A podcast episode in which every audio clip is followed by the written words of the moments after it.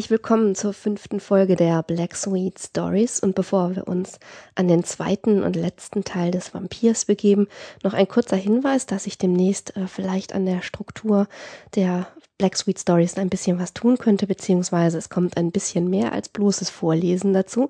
Das sei schon mal hiermit äh, verraten. Ähm, Wahrscheinlich werden wir zwischendurch mal die ein oder andere Special-Folge veröffentlichen und was das dann genau sein wird, das werdet ihr ja sehen. Also immer schön dranbleiben. Wir werden uns jetzt aber wieder mitten in die Geschichte stürzen von John Polidori und schauen, wie es Lord Ruthven und Aubrey weiter ergeht. Aubrey wurde von einem hitzigen Fieber befallen und hatte oft Geistesabwesenheiten.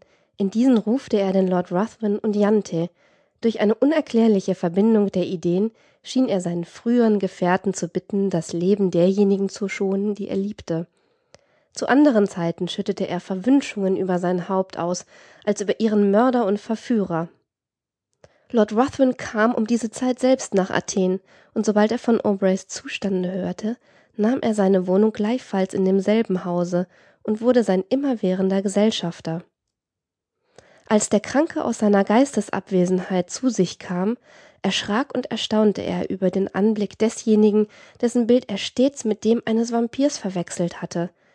Allein Lord Ruthven versöhnte den Kranken bald mit seiner Gegenwart durch seine freundlichen Reden und durch die Reue, die er über den Fehler bezeugte, der ihre Trennung veranlasst hatte, mehr noch aber durch die Aufmerksamkeit, Besorglichkeit und Teilnahme, die er ihm bewies.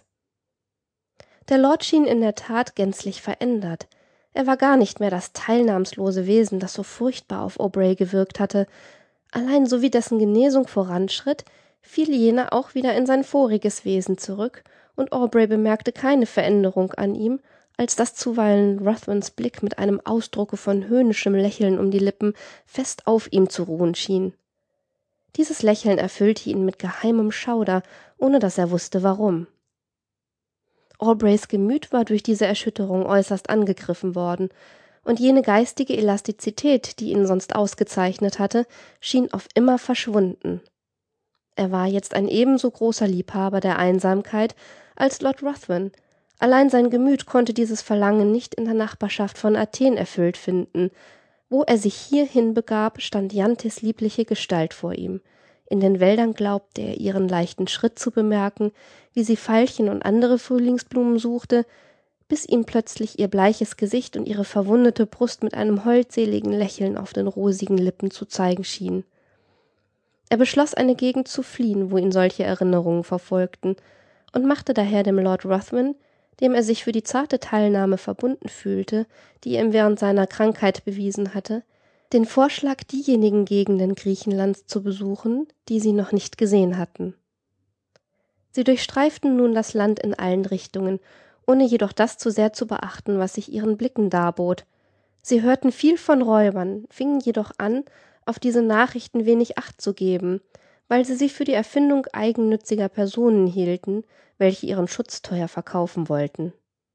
Die Warnung der Einwohner übersehend, reisten sie auch einst nur mit weniger Bedeckung, die ihnen mehr zu Führern als zum Schutze diente.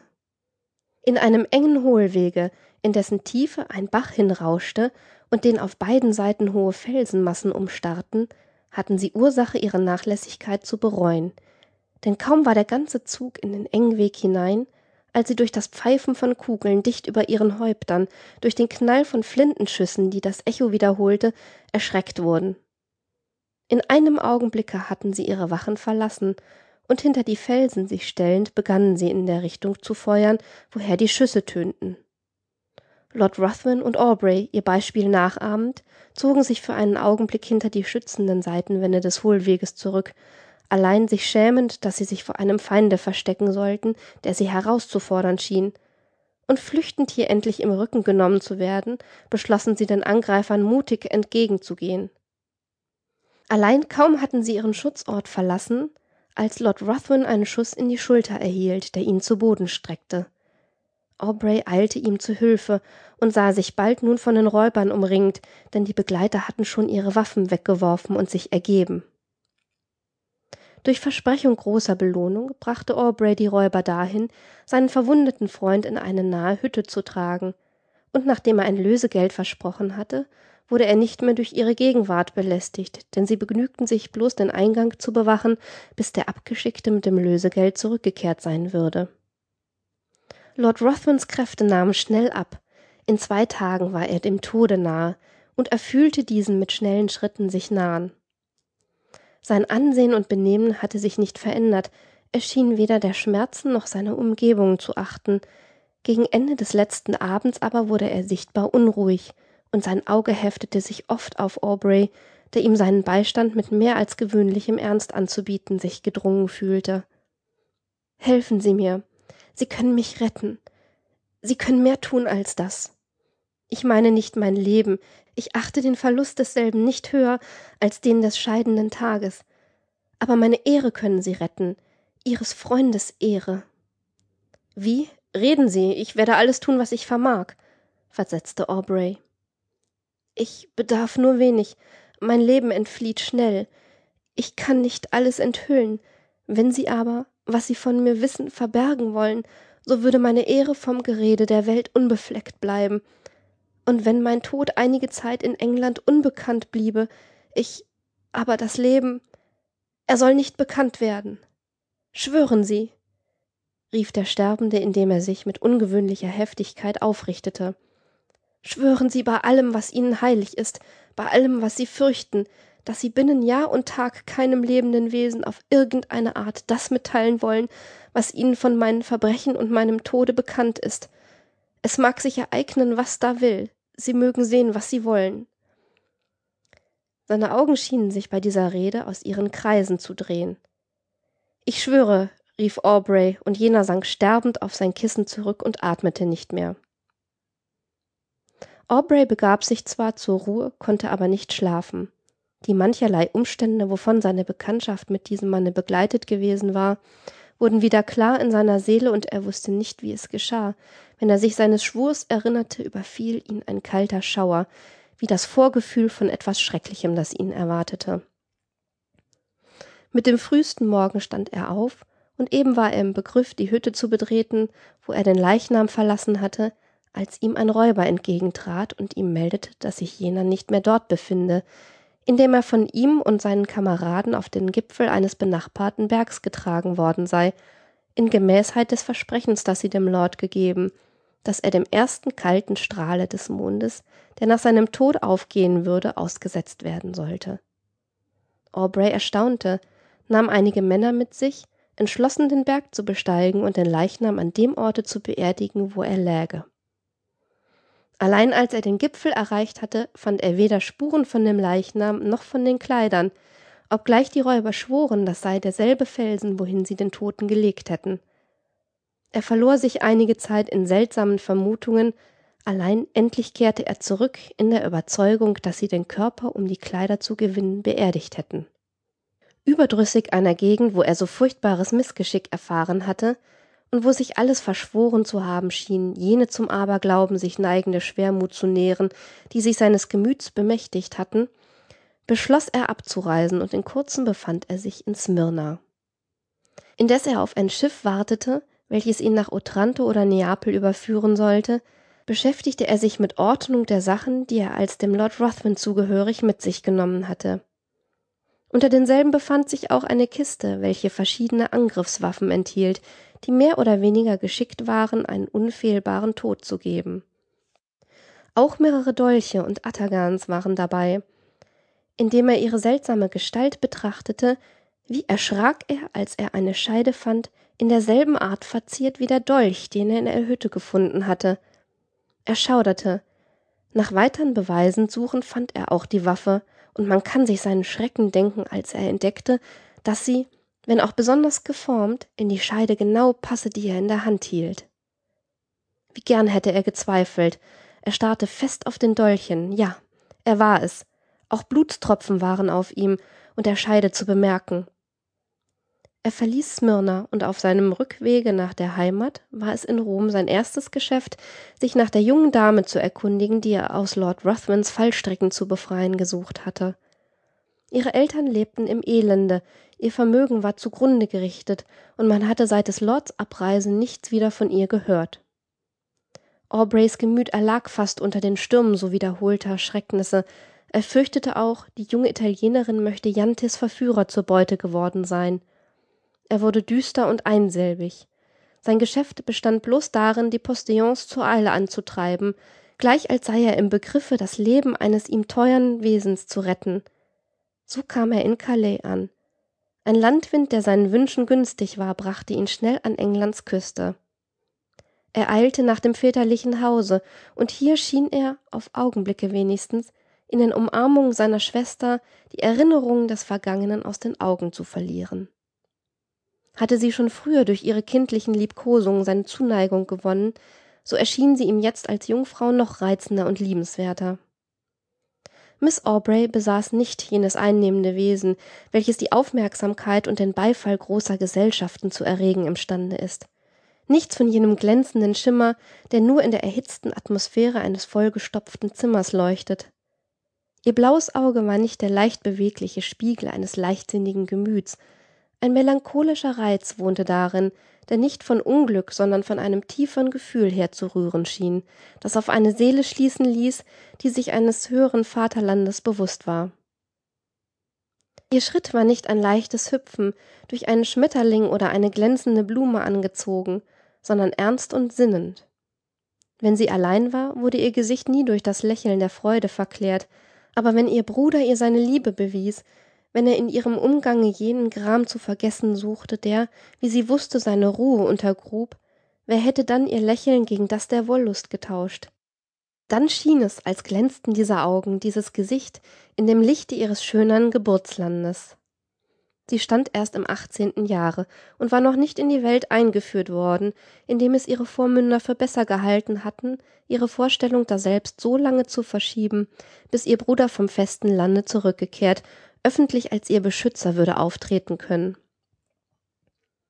Es war nun bestimmt, dass der nächste Hofzirkel, der nicht sehr entfernt war, die Epoche ihres Eintritts auf den geräuschvollen Schauplatz werden sollte. Aubrey hätte sich freilich lieber auf sein väterliches Haus beschränkt und der Melancholie Nahrung gegeben, die sich seiner ganz und gar bemächtigte. Er konnte keine Teilnahme empfinden an dem leichtfertigen Gespräch modischer Fremder, indes sein Gemüt durch die Begebenheiten zerrissen wurde, von denen er Augenzeuge gewesen war.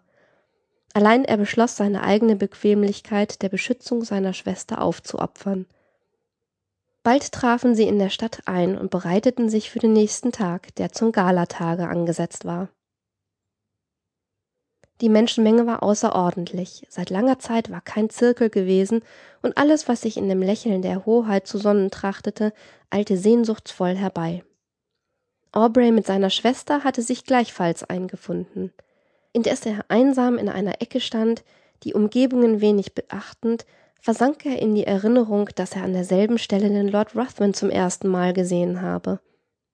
Da fühlte er sich plötzlich am Arme ergriffen, und eine nur allzu bekannte Stimme raunte ihm ins Ohr Gedenke deines Eides. Er hatte kaum den Mut, sich umzusehen, fürchtend er möchte ein Gespenst erblicken, als er in einiger Entfernung dieselbe Gestalt wahrnahm, welche seine Aufmerksamkeit beim ersten Eintritte in diesen Saal auf sich gezogen hatte. Er starrte darauf hin, bis seine Füße ihn nicht mehr tragen wollten, dann fasste er den Arm eines Freundes, bahnte sich einen Weg durch die Menge, warf sich in den Wagen und eilte nach Hause. Hier schritt er mit heftigen Schritten das Zimmer auf und ab, die Hand an die Stirn gelegt, gleich als fürchtete er, die Gedanken möchten diese zersprengen. Lord Ruthven stand vor ihm, Umstände aus der Vergangenheit belebten sich, der Dolch, sein Eid, sollten die Toten auferstehen?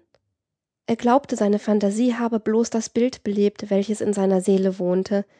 Es konnte unmöglich Wirklichkeit sein.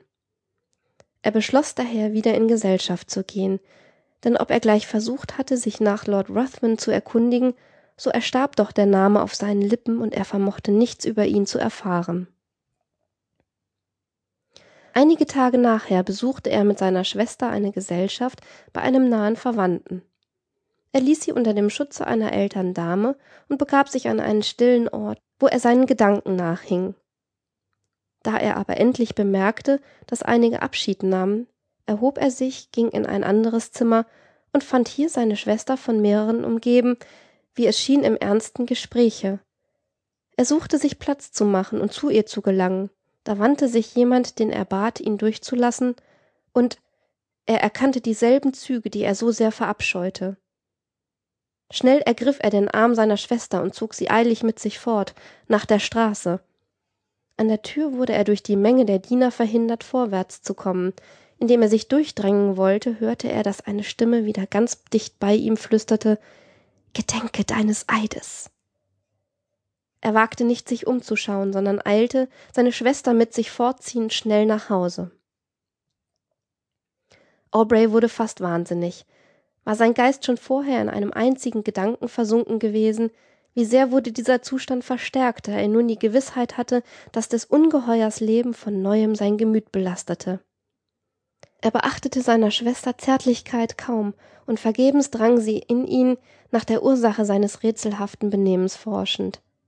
Er stieß bloß wenige Worte aus, und diese erschreckten sie. Je mehr er nachsann, um so verstörter wurde er. Sein Eid machte ihn schaudern. Sollte er denn gestatten, dass das Ungeheuer Verderben hauchend unter allem, was ihm teuer war, umhergehe und nicht versuchen, seine Fortschritte zu hemmen? Seine eigene Schwester konnte ja von ihm erreicht werden, aber gesetzt auch, er wollte seinen Eid brechen, um seine Vermutung laut werden zu lassen, wer würde ihm glauben? Er kam wohl auf den Gedanken, seine eigene Hand zu brauchen, um die Welt von solch einem Elenden zu befreien. Allein der Tod, erinnerte er sich, hatte ja keine Gewalt über ihn. Mehrere Tage blieb er in diesem Zustande, schloss sich in seinem Zimmer ein und genoss bloß einige Nahrung, wenn seine Schwester zu ihm kam und ihn mit tränenden Augen bat, doch um ihretwillen seine Kräfte nicht sinken zu lassen. Endlich konnte er selbst die Stille und die Einsamkeit nicht länger ertragen, er verließ seine Wohnung und eilte von Straße zu Straße, ängstlich fliehend vor dem Bilde, welches ihn immerwährend verfolgte. Er vernachlässigte seine Kleidung und wanderte ebenso am hellen Tage wie um Mitternacht umher. Man erkannte ihn kaum. Anfangs kehrte er nach dem Abende nach Hause zurück, allein endlich legte er sich da nieder, wo ihn die Ermüdung überfallen hatte. Seine Schwester, besorgt für seine Gesundheit, stellte Leute an, die ihm folgen mussten, allein sie verloren ihn bald aus dem Gesichte, denn er floh vor jedem Verfolgenden schneller als mancher vor Gedanken. Indessen änderte sich mit einem Male sein Benehmen. Ergriffen von der Idee, dass er in seiner Abwesenheit alle seine Freunde mit einem Feinde allein ließ, dessen Gegenwart sie nicht ahneten, beschloss er wieder in Gesellschaft zu gehen und ihn genau zu bewachen, in der Absicht, trotz seines Eides alle zu warnen, denen sich Lord Ruthven auf eine vertrauliche Art nähern möchte. Allein wenn er in einen geselligen Kreis trat, waren seine lauernden, spähenden Blicke so ergreifend, sein innerlicher Schauer so sichtbar, dass sich seine Schwester endlich genötigt sah, ihn zu bitten, er möge ihretwegen doch nicht in eine Gesellschaft gehen, welche einen so unangenehmen Eindruck auf ihn zu machen scheine. Da jedoch alle Vorstellungen fruchtlos waren, glaubten die Vormünder, sich ins Mittel schlagen zu müssen, und fürchtend, dass sein Geist zerrüttet werden möchte, hielten sie es für hohe Zeit, ein Amt wieder zu übernehmen, das ihnen schon vorher von Aubreys Eltern übertragen worden war. Voll Verlangen, ihn von den Beleidigungen und Unannehmlichkeiten zu schützen, die er täglich auf seinen Wanderungen erfuhr, und den Augen der Menge nicht das bloßzustellen, was sie für Zeichen des Wahnsinns hielten, veranlaßten sie einen Arzt, in seinem Hause Wohnung zu nehmen und ihn in steter Obhut zu halten. Er schien dies kaum zu bemerken, so sehr war sein Geist nur mit dem einzigen furchtbaren Gegenstande beschäftigt. Seine innere Verworrenheit wurde endlich so groß, dass er auf sein Zimmer beschränkt werden musste. Hier lag er denn oft auf einer Stelle tagelang, ohne dass er imstande war aufzustehen. Er war äußerst mager geworden, seine Augen hatten ein gläsernes Ansehen bekommen, das einzige Zeichen von Gefühl und Erinnerung entfaltete er beim Eintritte seiner Schwester. Dann sprang er zuweilen auf, und ihre Hand ergreifend bat er sie mit Blicken, die sie in die innerste Seele durchdrangen, sie möchte ihn nicht berühren. Oh, sagte er, berühre ihn ja nicht. Wenn deine Liebe zu mir aufrichtig ist, nähere dich ihm nicht. Wann sie nun forschte, worauf sich diese Bitte bezöge, war seine einzige Antwort Gewiss, gewiss. Und dann sank er wieder in einen Zustand zurück, aus dem auch sie ihn nicht erheben konnte. So blieb es mehrere Monate. So wie indes das Jahr allmählich vorüberging, wurden auch seine Gemütszerrüttungen minder häufig, und sein Geist befreite sich zum Teil von seiner Verdüsterung. Seine Wächter bemerkten auch, dass er des Tags zuweilen eine gewisse Zahl an den Fingern berechnete und dann lächelte. Fast war die Zeit verflossen, als am letzten Tage des Jahres einer seiner Vormünder in das Zimmer trat und mit dem Arzte über den traurigen Umstand sprach, dass sich Aubrey noch immer in einer so schrecklichen Lage befinde, indes seine Schwester nächstens verheiratet werden würde. Dieses erregte sogleich Aubreys Aufmerksamkeit, und er fragte ängstlich An wen? Voll Freude über diesen Beweis des rückkehrenden Verstandes, dessen sie ihn schon für ganz beraubt gehalten hatten, nannten sie ihm den Namen des Earl von Marston. Da er dachte, dass dies ein junger Edelmann sei, den er in Gesellschaft gesehen habe, schien Aubrey sehr zufrieden und setzte die Vormünder noch mehr dadurch in Verwunderung, dass er den Wunsch zu erkennen gab, bei der Hochzeit zugegen zu sein und seine Schwester zu sehen. Sie antworteten nichts, allein in wenigen Minuten war seine Schwester bei ihm. Er war dem Anscheine nach noch fähig, von der Wirkung ihres lieblichen Lächelns gerührt zu werden, denn er drückte sie an seine Brust und küsste ihre Wange, welche Tränen benetzten, die dem Gedanken flossen, dass ihres Bruders Gemüt den Empfindungen der Liebe wieder geöffnet sei. Er begann nun mit all seiner gewöhnlichen Wärme zu sprechen und ihr Glück zu wünschen zu ihrer Vermählung mit einem durch Rang und andere Vollkommenheiten so ausgezeichneten Manne. Da bemerkte er plötzlich ein Miniaturbild auf ihrer Brust. Er betrachtete es genauer, und wie groß war sein Erstaunen, als er die Züge des Ungeheuers erkannte, welches einen so langen Einfluss auf sein Leben gehabt hatte.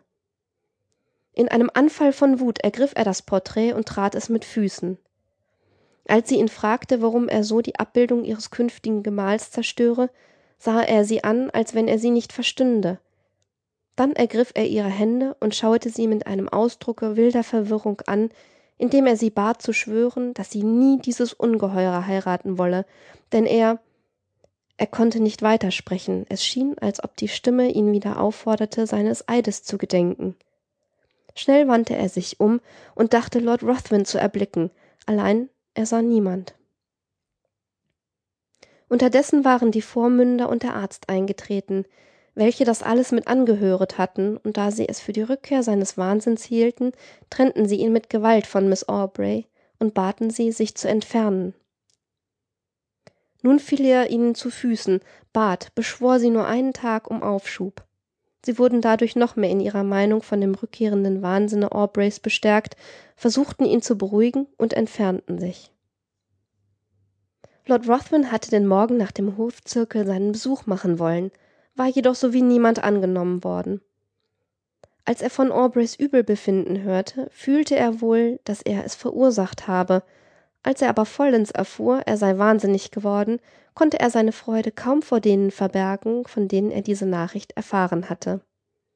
Er eilte nach der Wohnung seines früheren Gefährten, und durch beharrliche Aufmerksamkeit sowie durch Äußerung einer großen Zärtlichkeit gegen den Bruder und Teilnehmer an seinem Unglücke gelang es ihm allmählich bei Miss Aubrey Gehör zu finden.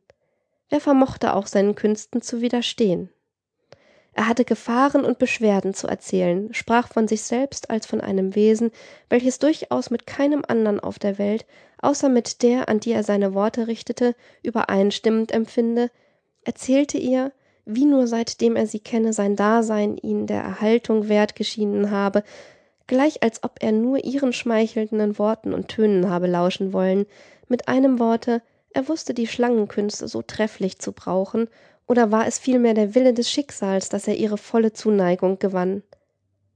Da der Titel des Elternzweiges der Familie mit der Zeit auf ihn fiel, so erhielt er einen ansehnlichen Gesandtschaftsposten, der ihm zur Entschuldigung diente, dass er die Vermählung, trotz des Bruders zerrütteter Gesundheit, beschleunigte, denn sie sollte den Tag vor seiner Abreise nach dem festen Lande stattfinden.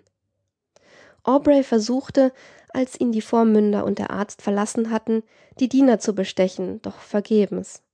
Er verlangte Feder und Tinte.